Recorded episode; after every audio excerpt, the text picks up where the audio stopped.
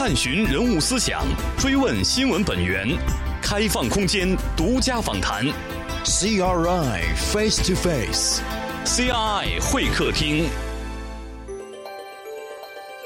千年前的中国，在马可波罗眼中遍地黄金；今日的中国，如他一般的中国通随处可见。他们穿行于胡同弄堂之中。游走于中西方文化之间，用独特的目光发现中国之美。CRI 会客厅，我是中国通系列访谈，与国际友人体味生活，分享他们别样的中国梦。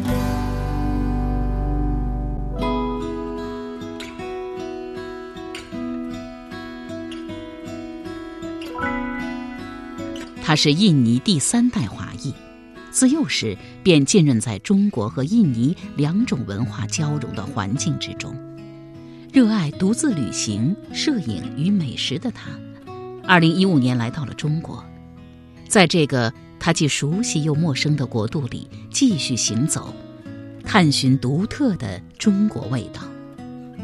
这位中文被中国人屡屡称赞的印尼小伙叫陈国兴，是中国国际广播电台。印尼语部的外籍专家，今天，CRI 会客厅主持人郭丹将和您一起与陈国兴走遍中国，领略他眼中的中国城市与美食，感受他对于中国文化的理解与热爱。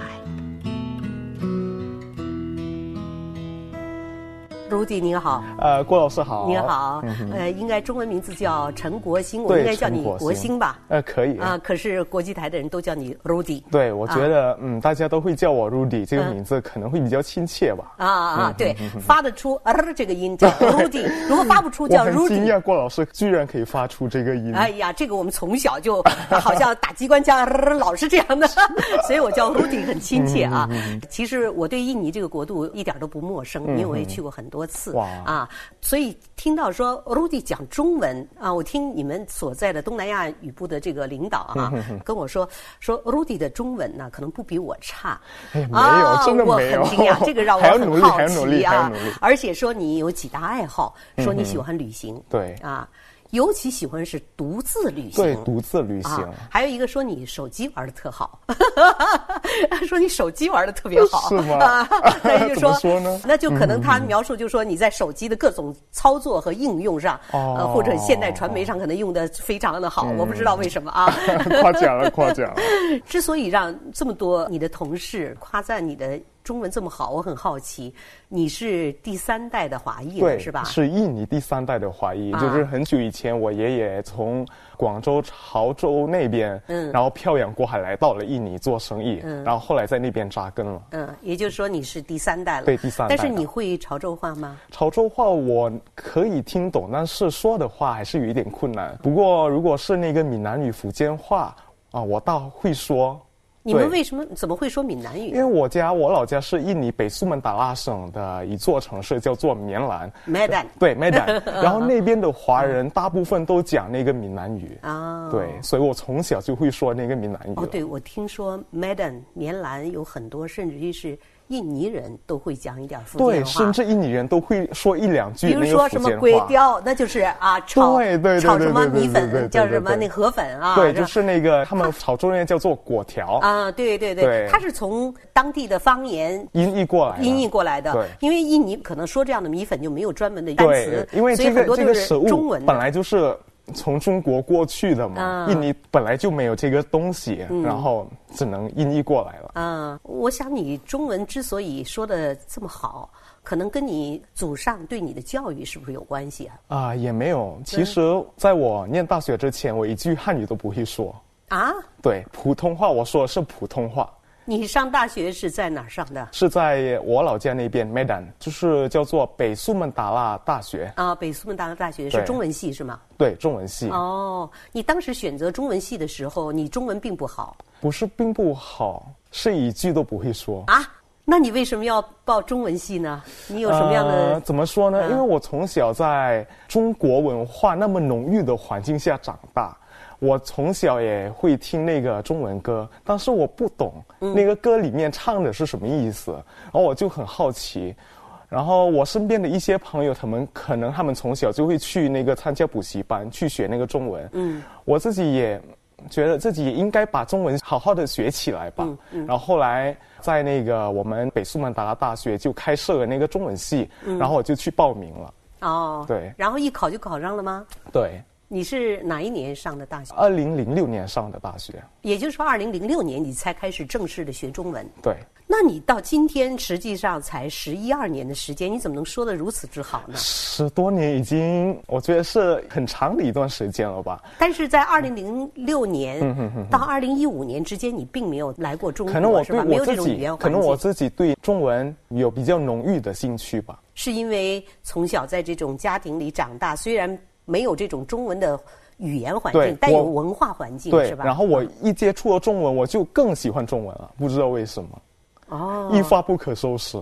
那你的兄弟姐妹有几个也这样吗？我就是我在家里是老幺，是最小的。嗯，我还有两个姐姐，还有一个哥哥。嗯，然后他们都不会说汉语，到现在也不会说。对，都不会说。哇，那你这个是冥冥之中要承担这个我组 可能每个人的兴趣都不一样吧，只能这样说。对。那当然，印尼文是你的第一语言，后来是中文、英文，是吧？对。你对中文的兴趣，据说你对中国成语尤其有兴趣，是吗？对，特别有兴趣。但是以前就是我刚刚开始学中文的时候吧，我会啊每天都看那个中国电视剧，然后听中文歌，然后我一碰到。一些我不懂的成语，我就会直接把它记下来，然后把它背起来吧。那为什么对中国成语会有这样的一种敏感和这样神经的一触碰，我就要记下来？因为怎么说呢，这个成语真的很有意思，它言简意赅。是吧？比如说很长的一句话，我们可以用一个成语来概括起来。这恰恰是很多外国人和外籍人比较所谓的害怕的一个一点。也就是说，中国成语它相对来讲，虽然是可能就是四个字，但是四个字所蕴含的故事是一大大篇故事。我觉得你要去记，最大的那个吸引力是那些成语背后的一些典故。你反而很感兴趣，你不觉得那是难点是吗？啊，不觉得是难点。我觉得反而我们去了解背后的典故之后呢，就对我们学习成语有很大的帮助。啊，那你觉得你学语言是有天赋，还是只学中文有这种天赋呢？可能是只学中文有这个天赋。是吗？你的英文学的也不错吗？应该啊，还行，可以交流。可以交流。对对对，但是自从我学中文开始，就慢慢把那个英文都给忘了，因为天天都在学中文嘛，在说中文，所以。那个说英文的机会比较少了。你会不会用你的天赋，让你的中文超过了你的第一母语印尼文了？可能暂时不可能，还要努力，还要努力，还要努力。所以当时选择中文系去学习的话，是因为觉得对中文有兴趣，对，对中国文化了解。对中国文化，我觉得我们家把那个中国的文化保留的很不错。比如说中国人过的一些节日，我们那边的人、那边的华裔、那边的华人也都会过。比如说春节啊、清明节啊、端午节啊，都是我们非常重视的一些节日。可是同样的家庭环境和文化环境下，你的家人只有你选择了学习中文呢？嗯，对对对对，可能只有我一个人有这个机会吧，有这么一个机会，我觉得。哦，是机会吗？还是说你争取来的？嗯，可能都是吧，机会。然后我自己也争取。然后是什么样的契机让你选择来到中国呢？就是自从我学中文开始，我就很期望，就是梦寐以求的希望呢，有一天我可以来到中国工作或者学习。然后在二零一五年，在一次机会中，我就来到中国了。因为以前我也是在媒体工作的嘛，是在电视台，在棉兰吗？啊，是在雅加达，雅加达的一家电视台。啊，美都电视台对，美都电视台。美都电视台。然后有一个同事，他正好认识我们单位的一个员工，后来他就把我介绍给国际台了。你当时也有这种到国际台、到中国来的这种愿望是吧？对。这之前没有来过。很强烈的愿望。这之前没有来过。呃，之前啊没有。没有。对，二零一五年我先来到，先去上海旅行，在上海旅行大概有十天的时间吧。后来我我又回去印尼，后来那个同事就把我介绍给国际台了嘛。后来我就来到中国，来到北京了。啊，你既然是潮汕人的后裔，你没有想到去认祖归宗到家乡去看一看吗？当时，呃，我倒有这个想法，但是可能还没有这个机会吧，因为我在那边还是有亲戚啊。对我爸也回过那个他的老家，就是我爷爷的老家吧，汕头啊，潮州，对对对，那边还是有一些亲戚。我爸跟他们关系其实还是很不错的，不过他们也不认识我，也不认识他们。如果我一个人去的话，感觉很尴尬嘛。所以我打算今年或者明年吧，跟我爸一起去那边去看他们。嗯，没有回过老家，却选择了上海，也没有选择其他城市。当时选择上海作为中国旅行的第一站是什么考虑？还是一个非常偶然的机遇呢？因为久闻上海是一个中国一个大城市嘛，一个很现代化，对，很现代化的城市，所以当时我想，我应该去中国看看吧。因为听说中国在十几年的时间里就发展非常迅速、非常快，所以我想自己见证一下中国的发展，所以我当时我就选了上海。选上海是因为听说上海的变化最大，对，而且是一个现代化的都市，对。北京的名胜古迹更多啊，你没有想到选择吗？啊，你因为你是作为旅行者呀。因为当时怎么说呢？在我想象中，当时的心情和现在的心情当然不一样吧。嗯，当时的心情就是我想看中国现代化的一面。啊，并没有想看到它古老的历史和传统，是吧？我想是后来我可以慢慢去探索。你想看如今的中国的模样是什么样？对啊，最现代的中国应该是你觉得上海是更具有代表性，是这样吗？是别人介绍给你的，还是从你从媒体上？啊，是我有一些朋友吧，一些朋友他们正好呃在上海留学，然后他们就有好几次叫我去上海玩，去看看。对，是这样的原因哎呀，说了半天是这样的原因，对呀。呃，印尼人我知道的是很容易。抱团扎堆儿的啊，华人也是这样。你比如说在语言大学啊，就是大家很很抱团的，有个什么什么村，比如那个韩国村啊，或者什么，就是每个国家的人，可能留学生很容易这样有亲近感，也容易啊，在一个地方不感觉到孤独和寂寞，是吧？你当时有很多同学在上海，对，等于是邀请了你很多次，对，也觉得希望你能来看一看，是吧？所以选择上海。所以当你从第一次到上海的时候，你觉得是跟你想象中的是一样的吗？还是跟你了解的是一样的吗？比我想象中的还要好哦。对，当我在外滩那一块儿看上海的那个市景的时候，嗯，我就惊呆了。没想到现在的上海，现在的中国发展的如此好。你觉得它可以媲美印尼的任何一个城市吧？可以，当然可以。是上海，尤其是外滩那一片哈，发展的它那个天际线简直美极了哈。对对，无论是夜景还是白天哈。当时我真的怎么说，陶醉其中了。啊。他是印尼第三代华裔，自幼时便浸润在中国和印尼两种文化交融的环境之中。热爱独自旅行、摄影与美食的他，二零一五年来到了中国，在这个他既熟悉又陌生的国度里继续行走，探寻独特的中国味道。这位中文被中国人屡屡称赞的印尼小伙叫陈国兴，是中国国际广播电台印尼语部的外籍专家。今天，CRI 会客厅主持人郭丹将和您一起。与陈国兴走遍中国，领略他眼中的中国城市与美食，感受他对于中国文化的理解与热爱。当然，城市的建设和城市的面貌，能够反映一个城市和一个国家它发展的一个。水平，但是实际上，你真正能不能融入到这个社会和这个城市之中，还要在你要在生活一段，你要在人文方面，对，所以甚至于饮食方面。所以后来我就决定来到中国工作生活。你觉得上海给你的冲击力很大？你觉得你很热爱这样的一个国度是吧？嗯，不过来到北京之后呢，我就更爱北京了。哦，为什么呢？因为我觉得怎么说呢？可能我刚是因为有了这样一份工作吧，也是媒体，跟你原来的有承袭关系。然后同时，北京的可能文化底蕴是不是？对对对对，是那个文化底蕴吧。然后啊，在北京，我们既可以看到中国现代化的一面，可以看到北京古老的一面吧。我觉得，嗯，所以这个是很吸引我的一个点。到北京来，第一个去的地方是哪儿啊？当然是天安门了。哦，天安门。对，我来北京的第二天吧，我就去天安门去故宫看看。什么样的感触？就是很震撼啊！就是我平时只能在电视里看到的那个天安门广场。嗯。我居然可以身临其境，嗯，的去那边看看嘛，嗯。第一站选择天安门、故宫，这是一般的外来游者哈，都希望能够光临的地方。因为我觉得它是北京最有代表性的一个地标吧。嗯，然后紧接着呢，长城、颐和园、天坛都去了吗？都去了，都去了。我觉得北京主要的一些景点我都去过了，嗯，都玩了个遍。如果在北京这三年多的时间，你已经两年多，两年多哈，现在差不多三年的时间，呃，你应该对北京有一个很，因为你是一个善于独立去旅行、善于独自去思考，而且又。又多年来去做媒体工作的这样一个人，三年来应该有了一些变化，是吧？如果现在再让你选北京的一处你最喜爱的地方，天安门和故宫是你觉得是必游之处，是吧？身临其境。那如果现在再来来选，你会选什么样的一个地方？在北京吗？嗯，我喜欢暴走胡同。胡同，对，你觉得胡同文化是最有对，可以看到北京当地人的生活，嗯，可以了解一下他们平时是怎么生活的吗？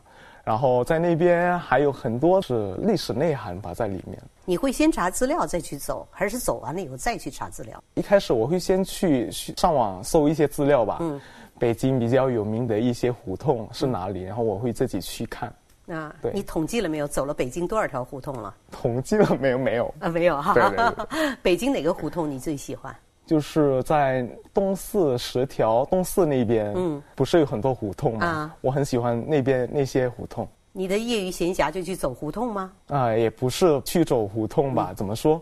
只要有时间，然后周末如果没事做的话，我就会去胡同，然后找一个咖啡厅，嗯，比较有情调咖啡厅，在那边坐坐、看看书什么的。嗯，据说你一个人旅行也在中国走了很多城市了吧？不少吧，也不算很多。都去过哪里呢？东北哈尔滨、雪乡，然后天津，然后上海，然后杭州、苏州，然后福建那一块儿，然后西宁啊、青海、西安。贵州、广州、云南我都去过，成都、重庆呢？啊，成都、重庆还没有机会去。对，也就是说你东南西北都有走过的地方了。嗯，差不多。是吧？嗯嗯。那如果现在 中国这么大，我觉得要走完是很难的。对对对对。就中国是吧？自己我们生活了几十年，虽然省可能对我这个年龄应该走遍了哈，比如三十四个省市。嗯嗯。但是你如果再往下走，也不可能。对，太完全走啊，太大了。而且你走和了解还不一样，走马观花。对，走。马高花啊，那还不一样。你要深入了解的话，又是另外一个一种味道了哈。你的旅行一般一个城市去几天，走马观花似的了解一下就回来了，是吧？啊，毕竟我我的那个时间也是有限的嘛，对吧？还要工作，对吧？那比如说我平时在一座城市，我最少要待个五六天吧。啊，对。你最喜欢中国的哪个城市呢？喜欢的很多，但是给我留下。最深刻的印象呢是那个哈尔滨，是东北，因为我身为一个热带人，第一次感受到零下三十度的那个天气，啊，对，对我来说是一个很难忘的一个经历。啊，对，冻得你，对，冻得那个双脚都发疼，僵硬，僵硬还发疼，然后那个鼻涕还是 止不住的流，对，不过啊，怎么说？我对这个东北，对哈尔滨又爱又恨，怎么说呢？啊，我我本来自己很喜欢那个冬天，但是没想到那个哈尔滨的冬天如此的冷，有点痛苦，对，有点痛苦。但是在那边，就是在哈尔滨吃那个马迭尔冰棍的时候，又感觉很爽。哦，连冰棍的名字都能叫出来了。对，这个如果从文化氛围来讲，你比较喜欢哪种？这是你印象比较深的，是吧？对对。因为这种跟你所在的热带国家一个非常大的反差，就人生没有体验过的。你去体验过，一定会给你留下非常深刻的印象。但是如果从你本意来讲，你比较喜欢中国文化的哪种城市？如果行走城市的话，第一可能我是在北京工作嘛，对，第一可能是北京吧，然后还有贵州。那边有很多少数民族，然后我去过那个叫什么龙脊梯田。哦，梯田对，那边也是有很多少数民族，是吧？然后我在那边就看到了当地人的生活，可以稍微了解一下当地人的生活。嗯，因为中国有很多少数民族，对，我觉得这个是我必须慢慢去探索的一个东西。其实跟你第一次选择的中国到上海旅行，我觉得有很大的反差。对，很大的反差。因为到上海，你选择的是现代化的都市的生活的面貌，而你喜欢北京或者喜欢贵州的少数民族，甚至喜欢梯田这样的生活，可能是选择的更多的是了解它背后的文化。对，还有另外一个城市也给我留下很深刻的印象，就是青海西宁。哦，对，西宁，因为那边有很多回族嘛，嗯，也是少数民族，嗯，跟中国的一些地方差别还是不少的。在那边，我们还可以看到中国的另外一个面貌。所谓的另外一个面貌是什么呢？是指的相对落后呢，还是相对闭塞呢？还是在闭塞的地方相对开放呢？你看到的是啊？怎么说呢？因为啊，那边是属于中国的西北，对，是吧？对，那些发展可能没有相对滞后。对对对。然后那边人的那个回族，他们那个生活，他们文化还是很特色的。嗯，但是我觉得。作为你一个在印尼出生长大的人来讲，好像对回族伊斯兰教应该并不陌生，对，并不陌生。但是我从来没有想到，原来在中国也有不少回族。哦，是吗？对对对对对。然后在那边，我还去了他们当地那个清真寺，然后看到很多很虔诚那个信徒们，他们去那个清真寺去做礼拜啊什么的。嗯，对。就可见，在你这个年龄，刚三十岁哈，嗯，三十出头的这样一个年轻人，对于这样相对发展滞后，而同时也有现代化的东西的时候，你这种东西好像你从来都没有说都是全盘接纳的。对。好像你觉得这就是生活，这就是我要了解一个国度。对，所必须的是吧？你并没有觉得那地方可能相对滞后，但是给我带来的生活的不便或者生活的不习惯，没有这样的感觉是吗？没有没有没有，丝毫没有。我我倒觉得那是旅游的一个过程吧，我很享受在其中。你这个旅行是从从什么时候开始喜欢旅行？就从我来中国以后吧。以前并没有那么热爱旅行是吗？对，并没有那么热爱旅行。以前我觉得我自己那个生活圈比较小，后来我来到中国，我就。我就大开眼界了吧！来到中国以后，我觉得我应该趁年轻的时候，去多看看这个世界。但是印尼是千岛之国，对，呃，其实也有很多行走的，其实也有很多行走的机会。但是因为那时候可能年轻。还没有，对，年轻还有没没有那个就什么？还没有那个魄力吧？我觉得啊，甚至于还没有那种资金的 实力，是吧？对对 对。现在自己工作了哈，可以自己有一片天下了哈。这个到中国行走，应该说你走了那么多的城市，在你这个同龄里边的外国人或者外籍人里面，可能算走的。比较多的了吧？哦，我觉得还无论是旅行还是采访哈，应该是机会还是比较多的。对对对对，我希望在未来还可以多走一走，在中国多看一看吧，去其他城市看一看。嗯，那你在印尼组是现在负责什么？是不是我可以做一档旅游节目嘛？你既然这么喜欢旅游，主要是编辑，还要念新闻，用印尼文。对，然后有时候还要出去采访，嗯，写报道。你写报道是用中文呢，还是用印尼文，还是用英文？啊，主要是印尼文吧。然后如果就是领导有时候可能我会说一点点的中文吧，会写中文。你这太谦虚了吧？所以领导说你的中文很好。所以有时候他们也会让我写这个中文吧。对。你觉得用中文写东西现在对你还困难吗？当然没有写印尼语流利啊，啊，有时候需要慢慢思考。如果让你选择看中国的古籍的书，你会有兴趣吗？古籍的历史书，历史书。我之前读过中国的一些是名著吗？就是一些小说吧。嗯嗯。对啊，金庸的一些小说我很喜欢看，比如说《天龙八部》啊，《射雕英雄》啊。你完全能看懂吗？对，我在上大学的时候就开始看了。啊。然后有碰到一些自己看不懂的词，我就会查字典，然后慢慢慢慢的就把它看完了。所以最好的老师就是兴趣。对。我觉得你从二零零六年，嗯，大概一二三四五六七八九十都说不清楚的时候，嗯哼，到了二零一八年，嗯哼，只有十一二年的时间，你的中文能够突飞猛进的达到那这样的一定的水平啊，你觉得是源于什么？除了兴趣之外，你有什么学语言的技巧吗？学语言的技巧，我觉得要大胆的说出来吧。因为有些人他们学语言的时候可能啊会害怕，对，会害怕说错吧，对吧？啊，我觉得不用害怕，你你想表达什么就大胆的说出来，当然还要凭借自己的努力。我以前就很喜欢看那个中国小说吧，然后喜欢听中文歌。最重要的，以前可能我没有那个语言环境，我在印尼的时候没有这个语言环境，然后后来来到中国，我觉得以前学的中文。跟我来到中国以后所学到的中文又有差别。嗯，对，因为在日常生活里用的一些那个中文，跟我们以前从那个课本上学的还是有一点点的差别。您正在收听的是人物访谈 CRI 会客厅节目，同时你也可以登录 www.chineseradio.cn，点击 CRI 会客厅精彩视频，收看本期节目。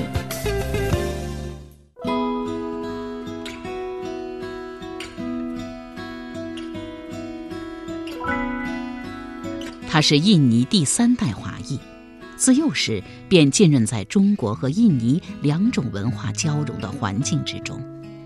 热爱独自旅行、摄影与美食的他，二零一五年来到了中国，在这个他既熟悉又陌生的国度里继续行走，探寻独特的中国味道。这位中文被中国人屡屡称赞的印尼小伙叫陈国兴。是中国国际广播电台印尼语部的外籍专家。今天，CRI 会客厅主持人郭丹将和您一起与陈国兴走遍中国，领略他眼中的中国城市与美食，感受他对于中国文化的理解与热爱。你的父亲会讲。中文吗？不会，但是会讲一些闽南话和潮州话。他们会说潮州话和闽南话。闽南话，那也就需要你现在成为了家里唯一一个说普通话说得好的人啊，可以这么说。但是你如果回印尼跟他们交流，还是用印尼文呢，还是用其他语言啊？用那个福建话。用福建话交流。福建话。哇，那你我们在这里说那个福建话。不过啊，我们那边的福建话跟那个福建那一块福建话不太一样。毕竟我们在印尼生活嘛，然后我们那个福建话有时候还会夹杂着印尼对啊，就夹杂着外来语哈。如果是这样的话，你的福建话是不是应该是最好的？因为你在家里用的是福建话交流啊。但是因为在学校理论上学的是印尼文，大的社会环境还是印尼文，是吧？对对对，大部分环境还是印尼文。哦，你现在跟父母和爷爷一辈的交流都是用闽南话。对对对。哦，这样的。跟我兄弟姐妹，跟我爷爷，都是用闽南话。对对对对对对。那个时候没有语言环境，现在到中国有了这种语言环境，我觉得学语言，语言环境非常重要。对，语言但是你要学好一门语言，可不是光是语言环境。所以你可以口头表达，可以用语言环境来。对，但是你要写东西，比如说你写一篇文章和论文，对，那就不是说你语言环境能够两码事了。对，就两码事了。你现在书写上中文应该达到一个什么样的水平了呢？书写上啊，嗯，你能够流利的表达自己的思想吗？用中文可以，可以哈。对对对对。不过我刚才已经说过了嘛，有时候还是需要思考的。对呀，对呀，那都是需要思考。对对对。你就是用别的语言也是需要思考的，需要慢慢思考。对，嗯嗯。你觉得中文比英文要难多了吗？还是说差不多？我觉得怎么说呢？中文很深奥，我觉得，因为它有成语，有歇后语，它还有音调。然后有自己那个文字，我觉得比英文还要难吧？难多了。对，难多了。嗯，但是对于你来讲，在十一二年能达到这样水平，似乎好像在你这儿并没有那么难吧？我觉得还是很难。我觉得那个中文永远都学不完的，还要努力，还要努力。啊，你现在学习中文的方式是什么呢？因为你现在更多的是用印尼文，对吧？嗯。你现在学习中文的方式是除了在生活中跟中国人更多的打交道嘛？嗯，对，我现在身边就交了不少中国朋友。嗯。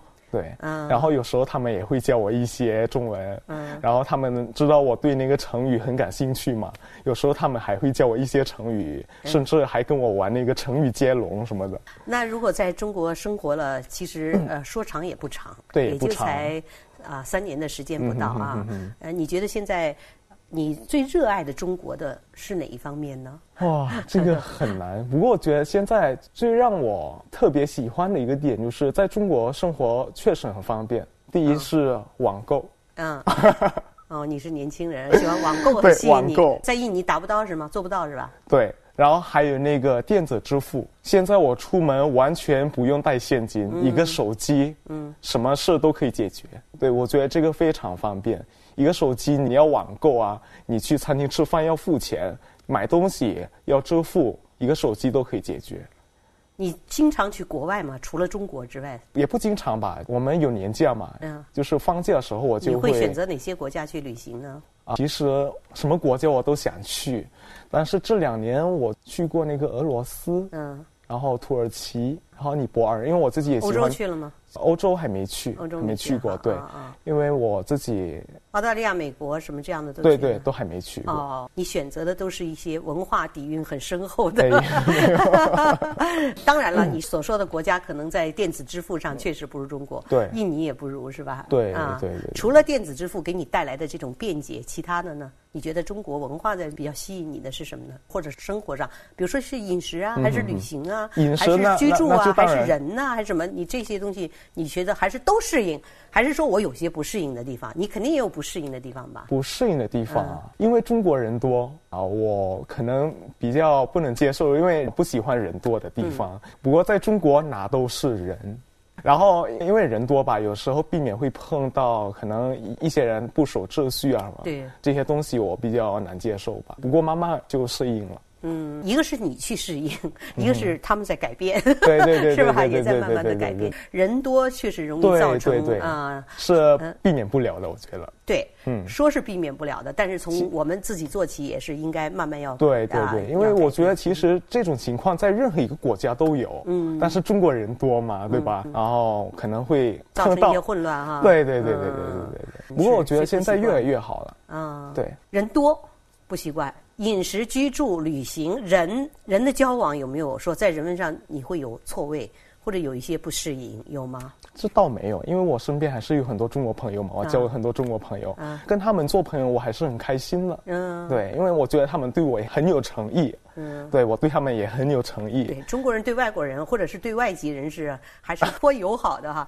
但是如果你在跟你的印尼同学和朋友接触的时候，跟中国的同学和朋友接触的时候，有不同吗？你觉得最大的不同是什么呢？最大的不同，我觉得都一样吧。一样。对对对对，朋友之间我觉得都一样吧。嗯，这个是没有国度的，我觉得没有国界。哦，没有任何文化差异是吧？文化差异有，因为我自己是在一个中国文化的环境下长大的吧，所以可能来适应这个环境对我来说比较。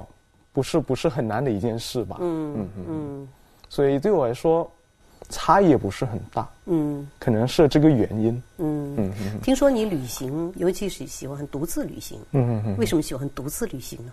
呃，怎么说呢？因为独自旅行，我在那个旅行过程中，在不受别人的影响下，我可以很清楚的去了解自己，我可以知道自己想要什么。然后我一个人旅行的时候。我想干什么我就做什么，比如说我个人很喜欢摄影吧，很喜欢摄影。比如说你喜欢摄影，在一个地方，你看到一个景或者看到一个人，你想拍出一个好照片，你有时候需要在那边待很长时间。那如果你跟一个没有同样的兴趣的人一起出去旅行的话，可能会影响你自己那个，嗯，你那个爱好吧？我觉得，对。就是说，你自己独自旅行更随心所欲一些，对对，不用去迁就别人的兴趣和爱好，对，当然和情绪。当然，有时候我也会跟朋友一起出去旅行，嗯，不过跟朋友出去旅行一般是比较休闲那种，比较轻松那种。嗯，如果我独自旅行，我是比较怎么说呢？不是享受型那种吧？哦，是吗？对，我不是享受型那种。你独自旅行会怎么旅行？不是享受型的？是一个背包客啊。然后我在一个城市，比如说我去一个国家，去一个城市，我会慢慢的走，我我很少用那个交通工具，我会用行走，对，用徒步来去看这个城市的面貌。徒步？嗯，对。到贵州你也徒步吗？有些地方都是徒步走，是吧？啊，对，比如说去了那个阳朔啊，嗯，对，哦，或者骑行徒步。嗯嗯嗯。你的旅行之后会写东西吗？这个现在我我在打算写一本书，对，关于我在中国生活的一本书，因为我觉得这两年的经历是值得我用用文字去总结，对对对，用文字来去总结的。想把自己内心更多的感触和感情对跟大家分享分享一下啊。这个书的名字起好了吗？啊，还没有。那书的内容主要以什么为主呢？因为旅行中的见闻。对对对对，我所见。所闻，对我所闻所闻把它记下来，还有一些图片，因为我自己也很喜欢摄影嘛。啊，摄影也是到中国来才喜爱的嘛？对对对对对。啊，因为旅行离不开摄影是吧？对对对对。啊，所以来中国对我来说有很大的收获。最大的收获是什么？啊，就是我可以很确定我自己想要什么。啊，对我喜欢旅行，我喜欢摄影，然后我也喜欢媒体这一方面的工作。嗯，所以我觉得是。怎么说啊？一举两得吧，就是我可以来到中国，可以很多有很多的收获。嗯嗯，如果你试想一下，你没有来中国，嗯你在印尼是不是也会培养起这些爱好呢？也不一定，真的。对哦，因为因为我跟中国人交流，怎么说呢？跟中国人交流，还有跟印尼交流什么区别？刚才那个郭老师也问过我嘛？嗯，有可能中国人怎么说？他们的那个他们思想，他们想的东西比较多吧？没有那么单纯。对印尼人我知道，他比较觉得天主，他们关注的东西比较单一，比较小，对，比较单一，对对对对。这一方面，我觉得中国关注的东西又比较广。对我跟中国人交流之后，我就慢慢的培养了这个爱好吧。我觉得现在的这个爱好，比如说摄影啊，还有出去旅行啊，都是我来到中国以后才慢慢培养出来的。啊，嗯。你觉得中国每一个个体，实际上他的关注度，其实这也是最好的一点，其实也是最大的一个问题。你知道问题在哪儿吗？怎么说？我个人觉得，就是当你的专注度不够，就说你的深入性可能就会相对降低。那你的宽度够了，当然你的深度够了，一定可能。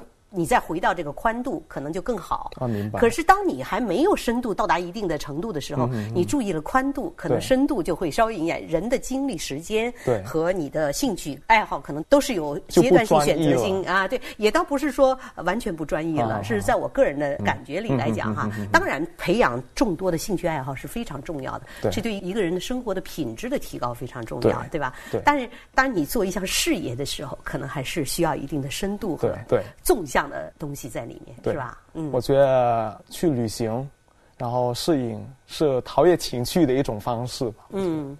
陶冶情趣，对。啊，你觉得对你这个媒体工作其实啊也很有帮助，因为做媒体就是你需要你方方面面都要积累这方面的知识，对，说不定在哪一方面就用上了，对，好像看似是旅行，看似是去去玩实际上你这里边的很多的感触、感情、经历、经验，甚至于是教训，你都可以用在你最后。对，在工作方面我可以用上。对，是的，是的。对，嗯，所以你在积累的这本书的过程中，你现在写了有多少了？其实我今年才刚刚开始写了，写的也不多。不过我计划在这个年底可以把它写完。你主要是以城市的脚步，就是每个城市的脚步这么去写，这样的脉络去写，还是说对你是比较随性的去写？可能我还是会。怎么说会分吧？比如说每一个城市我会分，然后把我所见所闻把它写，自己的感触、自己的感受把它写下来。嗯，对。你第一篇选择写的是哪儿呢？当然是北京了，呃，太熟悉的北京了哈。对。呃，大到这个著名的景点，小到一个小胡同。对。啊，你北京你会选择写它的哪方面呢？还是你方方面面都会去写的？可能方方面面我都会写吧。哦。对，从那个他们的生活，北京当地人的生活。嗯。美食，美食是必不可缺少的，我觉得。嗯，因为我自己也很热爱美食，对中国美食也情有独钟的。你最喜欢吃中国的哪个菜系的菜？哪个菜系的菜啊？啊，这个很难。啊，是吗？不过如果要我选的话呢，要选那个湘菜了。哦，你喜欢吃辣？对，印尼人喜欢辣。对，我喜欢香菜。哦，嗯，川菜也辣。川菜对川啊川菜香菜比较比较比较适合印尼人的那个口味吧，我觉得。你说香菜？对，香菜。啊，你觉得川菜不太适合，是因为它麻是吗？对，是麻。哦，带有麻。香菜里边印象最深的是什么菜啊？湘菜里边最深刻。如果让你去写美食，你怎么写啊？这美食？美食，嗯，我当然会介绍每个地方比较代表性的一些小吃啊。对，北京的小吃你会介绍什么呢？北京的小吃啊，冰糖葫芦。哦，那是北京的冰糖葫芦啊？啊，对对对对对。哦还有那个叫什么驴打滚啊？驴打滚。对啊，小吃。嗯，如果香菜呢？你会写什么？香菜啊，我说不出名字，因为我每次那个去餐厅的时候，可能我你就随性的去点是吧？对对对，看到图片，看到那个名字再去去去点啊啊。实际上，在你的这个工作和旅行和什么，现在基本上都是你自己的爱好了，应该说是哈。一个是旅行，一个美食。对，现在是我已经是我生活中的就是很大的一个乐趣。你在美都电视台的时候工作，那时候在媒体工作了多少年？啊，两年多。两年多。对，也就毕业以后就到了电视台。啊，没有没有没有，因为我其实呢，我对媒体这方面的工作，我是从我上大学的时候就开始在媒体工作了。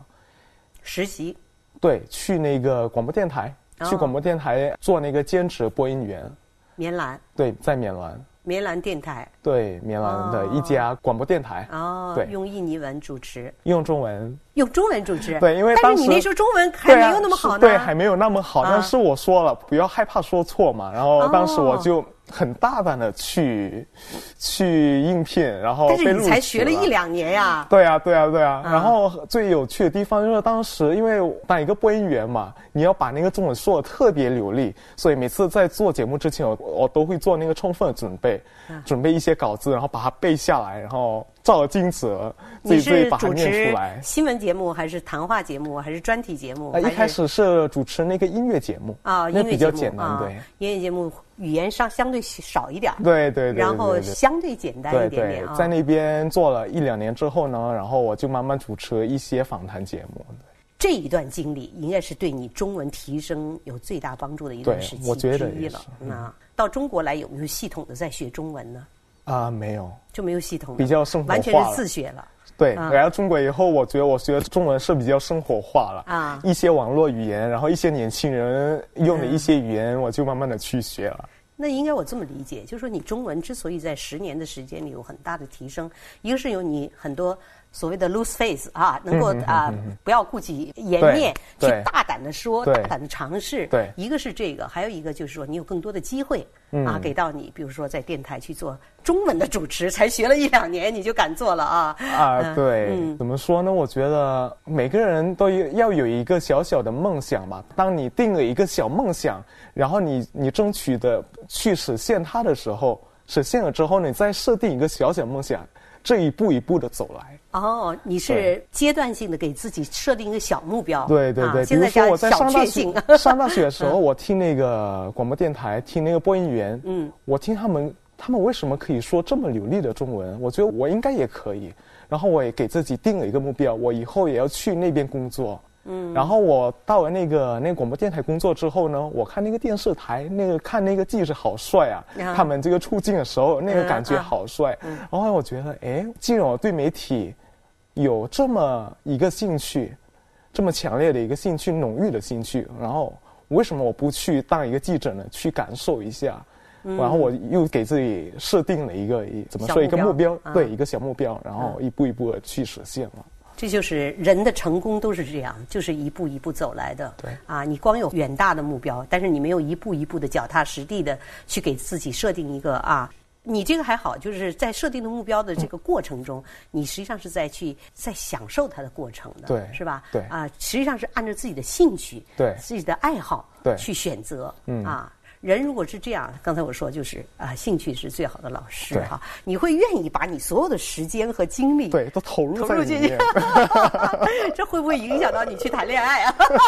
你现在所有的兴趣都在工作上啊，时间都用在旅行中，时间用在摄影中，时间就要去分享美食中，会不会影响你自己？还是你是？我并不那么渴望去。现在的社会形态很多样了，我希望能够按照我自己的兴趣爱好走下去。还是说，我自己又给自己设定一个小目标？还是应该有个家庭？有这样的？目前没有。目前我不会有这个目标，不会设定这么一个目标。哦，对，因为我觉得我自己想要做的东西还有很多，对，所以我觉得目前我不考虑。啊，现在这样的年轻人是越来越多了，就更专注于自己的兴趣爱好和所谓的事业啊。对，那我愿意做的事情，比我愿意去追求的一种所谓的啊。柴米油盐更重要。对，未来几年有可能吧。当我想安定下来了，我觉得我怎么说，我设定的一些目标，我想要做的一些事情，我都做够了。然后想要有一个安定的生活，有一个家庭，可能我会考虑。不过目前没有。那你现在的小目标是什么呢？我想知道。现在的小目标，现在小目标就是先把那个书写完。哦，对，哦，先把书写完。对，第一把书写完，然后把中国一些我还没去过的地方好好的走一遍。你现在在你没去过的地方里面，你还非常期望、期待。我最想选择的这一站，我最向往的是新疆还有西藏，这两个你都没去是吗？对。哦，那确实应该去。对。啊，那可能会有一种跟其他省份不同的感受。对。啊，那是应该去的啊。呃，到了新疆，可能你会觉得它大的你。觉得很惊讶，而且那边你每天没有几百公里的行程，你到不了一个地方。对对对，而且那个在路程那个风景，听说是特别的美，特别漂亮，是吧？所以我想去，还是想去看看。想想去新疆和西藏。对，完成书完了以后，就是小目标就是那儿了吧？对，嗯，现在除了旅行，嗯哼哼，工作、摄影、美食，嗯哼哼，其他还有什么兴趣爱好吗？其他啊还有什么兴趣爱好啊？摄影、旅行，这已经够你爱好的了，对，很占时间了。现在应该写书，应该占你很长时间吧？对，一天我都会空出一些时间来写那本书，因为写书怎么说，我需要慢慢的去思考吧，对吧？嗯。然后也不着急，但是我会朝着那个目标走。嗯。对。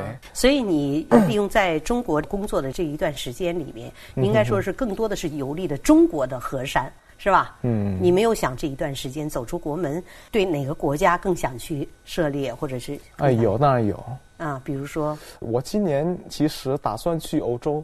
哦，想去欧洲，去欧洲可能是你觉得那是对你是个空白，没有去过是吧？对对，完全不知道，不了解那边。对对，在中国呢，行走可能就是因为你现在在中国工作，可能在中国行走可能是更近的目标吧。对，更近的目标也是更容易实现。对，而且现在在呃那个中国工作，然后出差的机会也比较多。嗯，在那个出差的时候，有时候我还会自己怎么说，在那边在当地。多待几天，嗯，对，然后去那边自己去看看吧。你有没有想象，当我去了欧洲，或者去了南美或者北美某一个国度的时候，我会被那儿的文化所吸引，我会被那儿的文化所留住？有这样的？当然会啊，因为我去年去那个土耳其的时候，我也被。他们那边的文化深深的吸引住了啊，对，然后去俄罗斯的时候也是，所以我说旅行是一种可以打开我们视野的一种方式吧，我觉得。也许有一天你设想可能不在中国工作了，是吗？嗯，并没有说长期留下来的这种愿望吧。其实我还是很爱中国的。你想留下来吗？如果有这个机会的话，我我还是会考虑的。哦，对。因为我觉得我跟中国的那个情缘吧，可以这么说吗？嗯，还是有很深的那个情缘。因为现在在中国也有不少朋友，觉得在中国生活，中国对我来说已经是第二个家了。你在这儿，父母来过吗？兄弟姐妹？啊，我的姐姐来过。啊，对。她看到你的生活，她是什么样的感触？是这样的，就是我当时我决定来中国工作的时候，他们还是不太放心了。嗯，因为家里的最小嘛。对对对，而且我以前都没有离开过家。嗯。然后我做出这么一个决定，他们还是比较担心哈。对，有一点担心，放不下心来嘛。嗯。然后我来到中国，跟他们说我在中国生活的很好啊。嗯。然后可能以前一些印尼人对中国还是有一点偏见吧。比如说。比如说，嗯，不守秩序那个，对对对对。但是并不是所有人都这样。对对。后来我来到中国以后呢，我就慢慢给他们说，其实中国跟你们想象中的差别很大。嗯。对，你们需要自己来中国体验一下，自己来看才会了解。所以你姐姐来看到你这个状况，是觉得。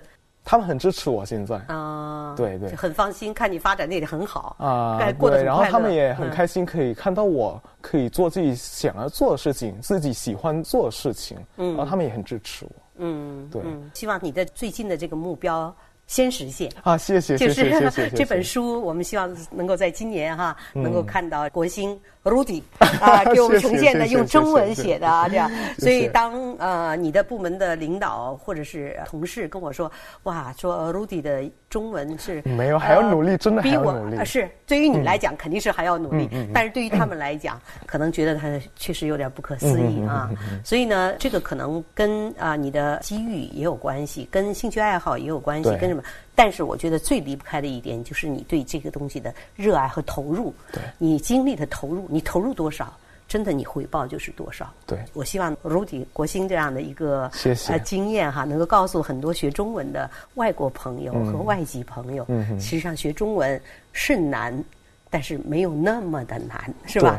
看你爱不爱。天下无难事嘛？哦，只要肯登攀，是吧？但是登攀有的时候太难、太艰难了，有的人就畏缩了，是吧？打退堂鼓了。当然，有的时候我觉得还是，如果你喜欢一件事，前提是你要喜欢。对。你要让自己先热爱上一件事儿，然后你就肯去对付出，你就会享受那个过程。那如果你不喜欢，怎么去享受呢？对呀。